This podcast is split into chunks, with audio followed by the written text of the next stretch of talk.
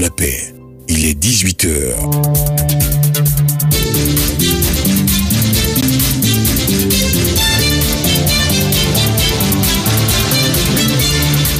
Le journal de 18h. Jean-Mélène Betty. Bonsoir à tous, bienvenue euh, dans ce journal et vous suivez le 18h de Radio de la Paix, les titres au menu de ce journal. Les présidents ivoiriens et sénégalais se sont rencontrés ce week-end à Abidjan. Au nombre des questions abordées, la sécurité sous-régionale. Dans ce journal, vous aurez le décryptage de Nguessan Mohamed, professeur d'histoire contemporaine à l'université Félix Soufouette-Boigny de Cocody. La direction générale des impôts de Côte d'Ivoire, conformément à l'annexe fiscale 2023, a décidé d'instaurer une TVA sur les ventes en ligne. Comment comprendre cette décision? Les éléments de réponse dans ce journal. La requête de contestation de la candidature de Moïse Katumbi aux prochaines élections présidentielles a été rejetée par la Cour constitutionnelle de la République démocratique du Congo. On en parle également dans ce 18h. Et puis en fin d'édition, nous reviendrons sur le dossier de l'actualité avec la dégradation de l'axe routier de Grand Bapleu dans la ville de Mont qui cause d'énormes problèmes aux populations. Voici pour l'essentiel. Annoncé dans les titres, le président sénégalais a effectué une visite en Côte d'Ivoire, visite au cours de laquelle il a eu une séance de travail avec son homologue ivoirien Alassane Ouattara. Plusieurs sujets ont été abordés à propos des sujets régionaux dont ont fait cas les présidents ivoiriens et sénégalais dans leur déclaration à la presse ce week-end lors du passage de Macky Sall. La question du Niger a été abordée, se dit convaincu Nguessan Mohamed, professeur d'histoire contemporaine à l'université Félix Houphouët-Boigny de Cocody soutenant que la CDAO joue sa crédibilité dans le dossier nigérien. Il est joint par Francis Cassi. La sous-région est en ébullition, vous le savez très bien. Il y a le Niger, au-delà de l'Afrique de l'Ouest, il y a aussi le cas de l'Afrique centrale avec la question gabonaise. Donc, euh, tous ces dossiers, naturellement, euh, intéressent les chefs d'État. Prenons euh, le cas de la CDAO, le Niger. Il s'agit de quoi concrètement? Parce que la CDAO avait menacé envoyer une force pour rétablir l'ordre constitutionnel, mais jusque-là, c'est le statu quo. Vous savez que la CDAO est à un tournant décisif de son histoire.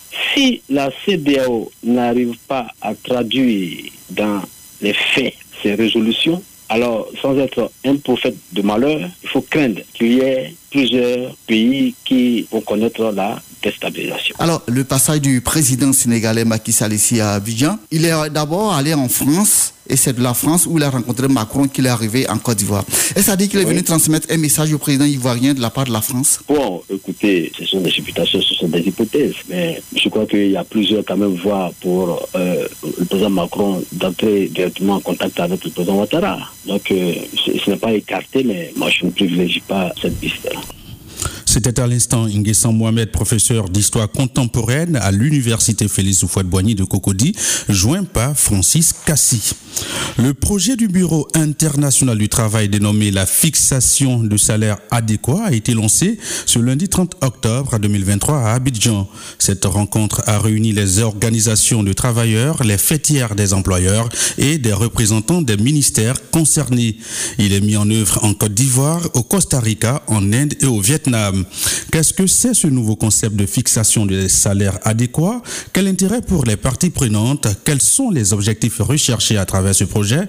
Des détails dans ce compte rendu de Jean-Claude Mabéa. En Côte d'Ivoire, de nombreux travailleurs continuent de souffrir de bas salaires. Ce projet fixation salaire adéquat a donc été pensé pour accompagner le gouvernement et les acteurs sociaux, selon Frédéric Lapère, le directeur pays du BIT en Côte d'Ivoire. À travers ce projet, l'Organisation internationale du travail va aider la Côte d'Ivoire à mettre en place un système pour fixer des salaires euh, adéquats qui permettent à la fois aux travailleurs et à leurs familles de vivre décemment et de faire face au coût de la vie et aux entreprises d'être plus productives. Ce projet vise justement à renforcer le dispositif de concertation sociale autour de la fixation des salaires pour une croissance plus inclusive. Initiative saluée par le représentant des organisations de travailleurs en Côte d'Ivoire, David Blibli. Ce sont des initiatives vraiment salutaires que les travailleurs attendent pour que le travailleur ivoirien puisse avoir un salaire de qualité pour que avec sa famille, il puisse mener une vie décente. Et Edouard Ladouyou, représentant des employeurs. Mais ce projet vient nous aider à nous doter de mécanismes, d'outils, de méthodes pour pouvoir mieux négocier dans un environnement de paix et non dans un environnement de conflit. En lançant ce projet, Ouattara Maferima, représentant le ministre de l'Emploi et de la Protection sociale, s'est adressé aux parties prenantes en ces termes. Nous voulons engager les travailleurs et les employeurs à saisir cette opportunité pour mettre en place les outils essentiels à des négociations salariales régulières qui se tiendront. Prévu pour 4 ans, il ne reste plus que 3 années pour l'exécution de ce projet financé par les Pays-Bas et mis en œuvre par le BIT en Côte d'Ivoire. Rendons-nous dans la région du Tonkbi où la Banque mondiale et le Conseil régional exécutent au profit des jeunes la phase 3 du PGDEC, entendez projet emploi jeunes et développement des compétences. Ce projet vise à faire la promotion de l'entrepreneuriat des jeunes résidents dans les villages de la région du Tonkbi. Les détails avec Stéphane Adams, notre correspondant sur place. Docteur Toali Herman, délégué de cet important projet Emploi jeune et développement des compétences, en abrégé PGDEC 3, dont bénéficie le Conseil régional du Tonpi, de rappeler. Il s'agit du lancement du projet Emploi jeune développement des compétences PGDEC 3. C'est un projet qui a été initié par le gouvernement depuis 2011 avec l'appui de la Banque mondiale pour adresser la question du chômage des jeunes à la sortie de crise. Le projet a bénéficié de 25 milliards dans sa première phase, ensuite 25 autres milliards. Ces deux phases-là ont été un gros succès pour le gouvernement et la banque a octroyé un troisième financement de plus de 80 milliards. Le coordonnateur national du projet PGDEC retrace ici la mise en œuvre du projet au profit des jeunes. Les copies revues et adaptées depuis la première phase du dit projet à la phase 3 en passant par la phase 2. Dr Toali Herman. En 2015, il y a eu 10 régions au début qui ont été sélectionnées par l'Assemblée des régions et districts. On travaillait de 2015 à 2020. Les résultats étant satisfaisants, 5 régions ont été rajoutées aux 10 régions, ça faisait 15. Le gouvernement, en accord avec les bailleurs de fonds, a décidé donc d'élargir ça à toutes les régions de la Côte d'Ivoire. Donc la région du Tonpi fait partie de ces régions. Il serait bon qu'au niveau de la région du Tonpi, on puisse réussir ce pari-là. Au niveau du PGDEC, nous, notre processus est transparent. Aucun président de région jusqu'aujourd'hui n'est venu nous voir pour donner une liste de jeux. Si quelqu'un vous dit ça, c'est faux. Ce projet PGDEC 3 vise à régler la question de la lutte contre la pauvreté en milieu rural. Stéphane Adams, Man, Radio de la Paix.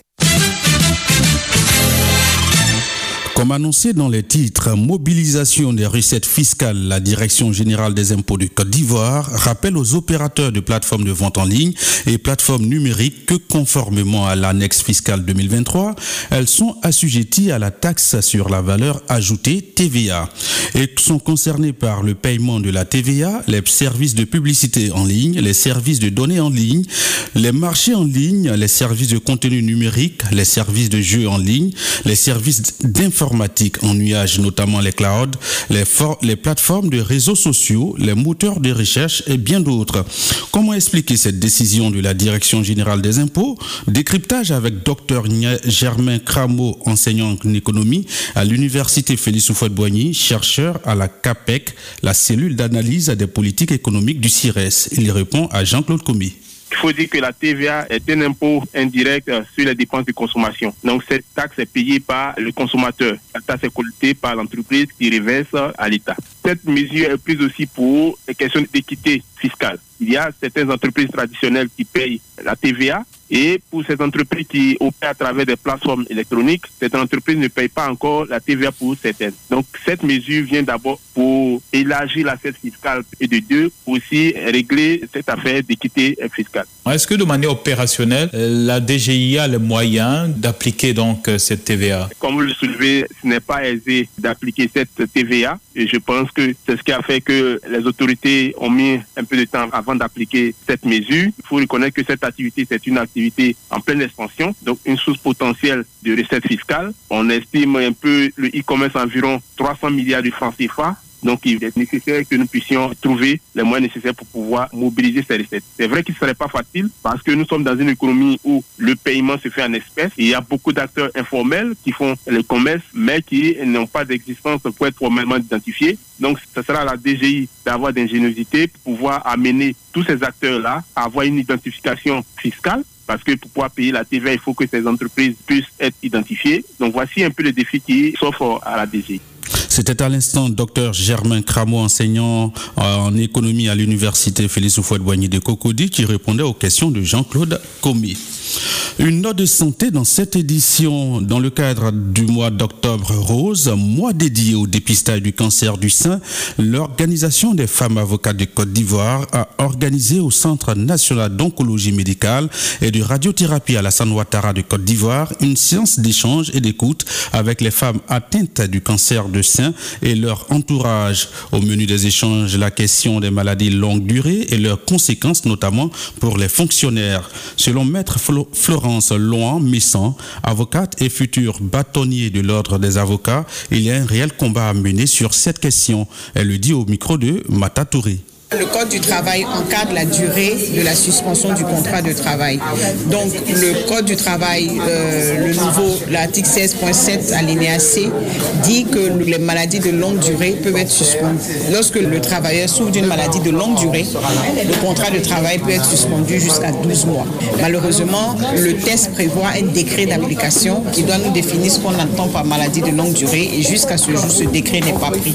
Donc, ça constitue un vide juridique que les tribunaux nous essaie de combler en désignant un médecin qui analyse le travailleur pour définir s'il estime que la maladie dont, la pathologie dont souffre le travailleur peut être considérée comme une longue durée. Mais c'est un pis-aller. En réalité, il nous faut le décret pour qu'on sache exactement qu'est-ce qu'une maladie de longue durée, qu'est-ce qui ne l'est pas. C'était à l'instant Maître Florence Loan Messan, avocate et futur bâtonnier de l'Ordre des avocats du Côte d'Ivoire. Toujours dans le domaine de la santé, aller au contact des populations villageoises pour leur expliquer dans les moindres détails les manifestations du cancer du sein et celui du col de l'utérus était l'objectif de la journée de sensibilisation qui s'est tenue le vendredi 27 octobre 2023 dernier dans le village de Zéhiri, dans la sous-préfecture de Didoko, dans le département du Divo. Cette activité sportive a été organisée conjointement par la direction régionale des sports du Lodibois en collaboration avec celle de la santé. Sur cette journée sportive, écoutons la directrice régionale des sports du Lodibois, Lundi Paul Véronèse. Elle est au micro de notre correspondant régional Abel César Cassin. C'est un mois qui est dédié à la lutte contre le cancer du sein et du col de l'utérus. Et c'est en cela que le ministère des Sports en collaboration avec le ministère de la Santé, ont décidé de sensibiliser par le sport toutes les femmes, toutes les jeunes filles sur ces deux pathologies-là. Nous, à Divo ici, nous sommes rendus dans la sous-préfecture de Didoko, précisément dans le village de Zéhiri. Parce qu'on peut dire qu'en ville ici, les gens sont plus ou moins informés, ils sont plus ou moins au courant. Le médecin de Didoko et puis la sage-femme on a d'abord parlé du cancer du sein et les différents symptômes. S'il y a des petites boules qui se promènent dans le sein ou bien s'il y a des écoulements, genre les menstrues. Or, les dates de menstrues qui viennent, ces populations-là ont demandé de se rendre rapidement dans les centres de santé afin qu'elles soient prises en charge. On pouvait compter 300 femmes en plus des hommes. A fait une procession jusqu'au terrain du village où il y a eu le fitness, ensuite un match de gala qui a opposé les dames du village. Vous écoutiez Lundi Paul Véronèse, directrice régionale des sports du Lodibois, interrogée par Abel César Cassin. Et puis, la fête de la Bissa, célébration du Nouvel An chez le peuple Inzima, est rentrée dans sa phase festive ce dimanche 29 octobre 2023. Une semaine durant, les populations Inzima et leurs différents invités marqueront le retour aux sources, parleront de développement et évoqueront de nouveaux challenges autour de la danse sacrée. Immersion à Grand Bassam avec Didier Blé.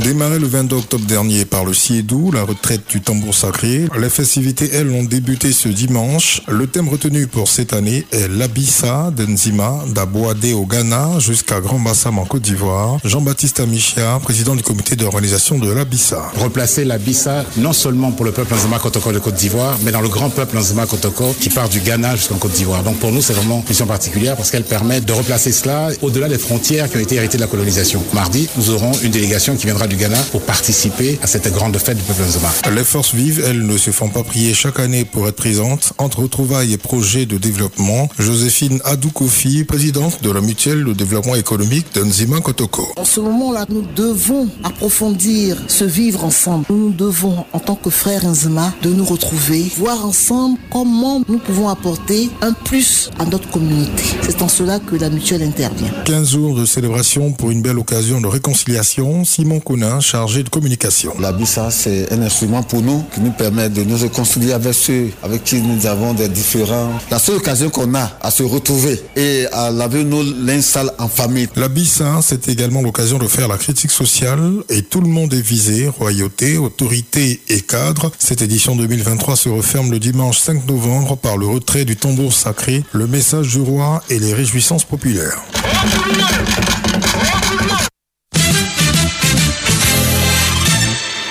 L'actualité sur le continent, en RDC, la Cour constitutionnelle de la République démocratique du Congo a rejeté lundi une requête contestant la nationalité congolaise de l'opposant Moïse Katumbi et levé un potentiel obstacle à sa candidature à la présidentielle du 20 décembre prochain. Moïse Katumbi, 58 ans, riche homme d'affaires et ancien gouverneur du Katanga, est considéré comme l'un des plus sérieux challengers du président sortant, Félix Kisekedi, candidat à un second mandat. La décision finale sur les candidatures à l'élection sera connue le 18 novembre au moment de la publication par la Cour constitutionnelle de la liste définitive des postulants. Le 20 octobre, la Commission électorale nationale indépendante CENI avait publié une liste provisoire de 24 candidats. Et puis pour notre dossier d'actualité du jour, rendons-nous à Mans où on ne passe plus sur l'axe routier principal du, quartier Grand Bapleu sans rencontrer des nids de poules. Cette voie si précieuse qui relie la cité des montagnes aux différentes localités du nord connaît un état de dégradation très avancé. La conséquence de ce manque d'entretien n'est pas du goût des automobilistes et population. Plus de détails dans ce dossier de l'actualité avec Stéphane Adams, notre correspondant dans la région du Tompi. De grands creux, des crevasses et un bitume presque inexistant. C'est le visage sombre de l'un des axes principaux de la ville de Mans passant par le quartier Grand Bapleu. Aujourd'hui, conduire sur ce tronçon est un véritable parcours de combattants pour les automobilistes comme celui-ci qui a plié les chines. hier, je fais les taxis. Moi, je n'arrive pas là-bas. Hein. C'est à cause de l'état de la route, il n'y a pas de route. Si la route de Grand Bapleu, tout est cassé, cassé. Il y a le trou même profond. Ça fait que ça gâte la voiture, quoi. Vraiment, ça nous fatigue. Une fois que tu vas, tu prends la route pour arriver là-bas, là. Au retour, déjà, tu beaucoup de pannes. Donc, il faut aller au garage, aller réparer les trucs. Donc, ça fait qu'on n'arrive pas là-bas. Une situation bien dommageable pour cette habitante du du quartier.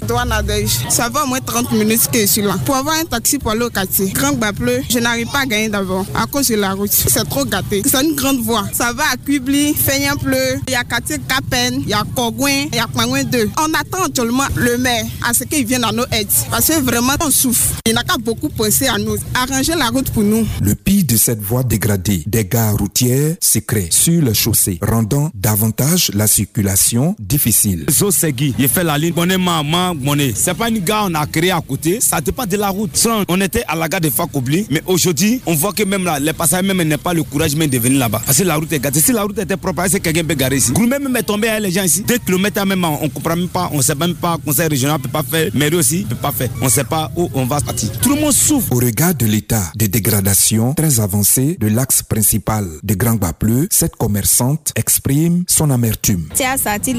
Nous, on vient du village, on prend les bagages au village bonnet pour envoyer à main. Mais la route là, ça nous arrange pas. Souvent, tu prends, tu payes tes bonbons au village. Au moment où tu es arrivé en ville, là, tout est versé à cause de la route. La route est gâtée, c'est mal gâté même. C'est le gros, gros tout. Et puis quand il pleut même là, il y a des taxis même qui se noient dans l'eau là-bas. Moi-même, où je suis là, par là, je suis enceinte. Au fois, je suis montée dans la voiture, quitter à la gare de Fakobli pour arriver à Pangouin 2. J'ai commencé à vomir. Mon ventre a commencé à me faire mal. Pourtant, je suis même pas arrivé encore quelque part. Dans la route, ça nous arrange pas. Ça nous arrange pas du tout même. À quoi ça, on peut plus venir à main. On souffre. On sait pas ce qu'on va faire. Donc, pardonnez, nous qu'à arranger la route là. Là, on va bien vivre. Devant toutes ces préoccupations, vivement que l'entretien de ce tronçon se fasse le plus rapidement possible pour la sécurité et le bonheur des usagers. Stéphane Adams, Man, Radio de la Paix.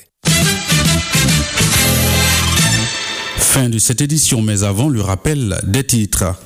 Les présidents ivoiriens et sénégalais se sont rencontrés ce week-end à Abidjan. Au nombre des questions abordées, la sécurité sous-régionale. Dans ce journal, vous avez eu le décryptage de Nguessan Mohamed, professeur d'histoire contemporaine à l'université de Cocody.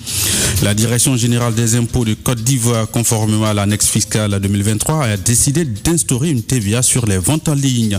Et puis la requête de contestation de la candidature de Moïse Katumbi aux prochaines élections présidentielles a été rejetée par la Cour constitutionnelle de la République démocratique du Congo.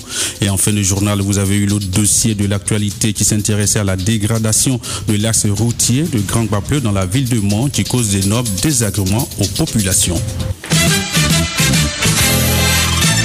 Merci et bonne suite des programmes sur votre radio. Dans un court instant, le magazine Economia présenté par Jean-Claude Comé.